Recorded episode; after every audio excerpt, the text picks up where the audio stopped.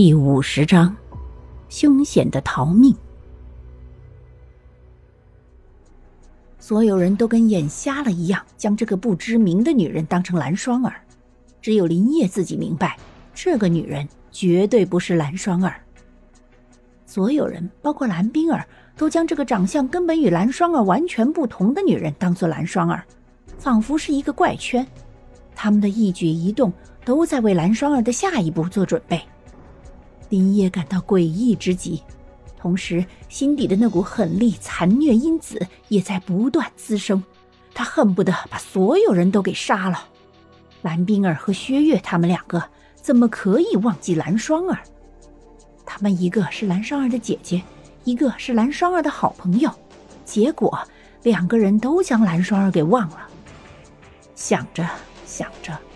林叶扼住蓝双儿脖子的力度也在一点一点加强。我不知道你在说什么。我是蓝双儿。蓝双儿艰难的从口中一字一顿的吐出。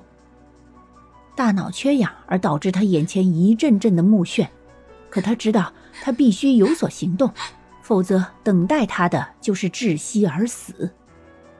胡说！蓝双儿长什么样儿，我清楚的很。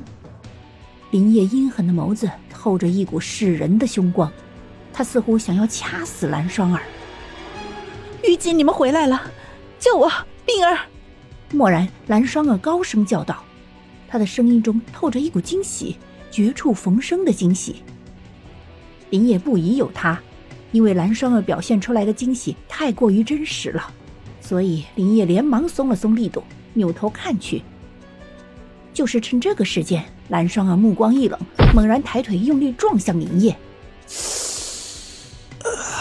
一股比钻心还要疼的感觉传出，直达大脑。林叶倒吸一口气，弓着身体，一时竟无法控制蓝双儿。蓝双儿伸手用力推开林叶，快速爬起来就往外跑，他的心脏砰砰砰直跳。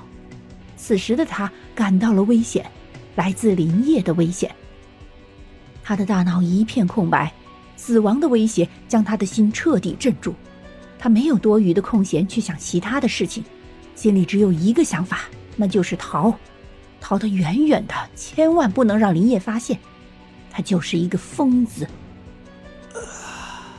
林业弓着身体，双手夹在大腿中央，额头冒着冷汗，冰冷的暗藏着怒火的目光。看到蓝双儿落荒而逃的背影，眼底的狠戾越来越甚。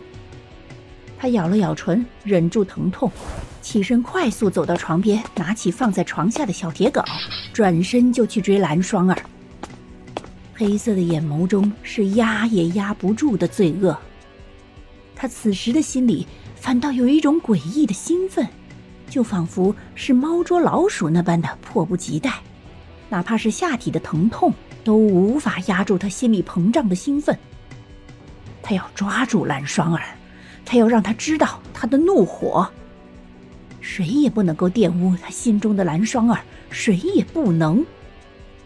黑色的眼眸里似乎在涌动着某些不为人知的情愫，疯狂而又执着的，让人感到心悸，感到恐怖。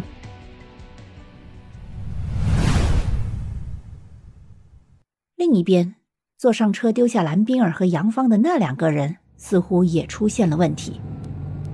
爸，我们就这样走，丢下蓝冰和四眼两人在那里，这样不好吧？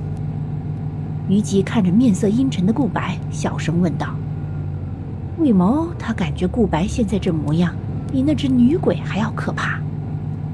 怕什么？他们身边还有一只通灵黑猫呢，不会有事的。”我要尽快用最快的速度回去洗澡。顾白目视前方，淡淡的说道。虞姬心有余悸的开口说：“那，也也不用开这么快吧？你懂什么？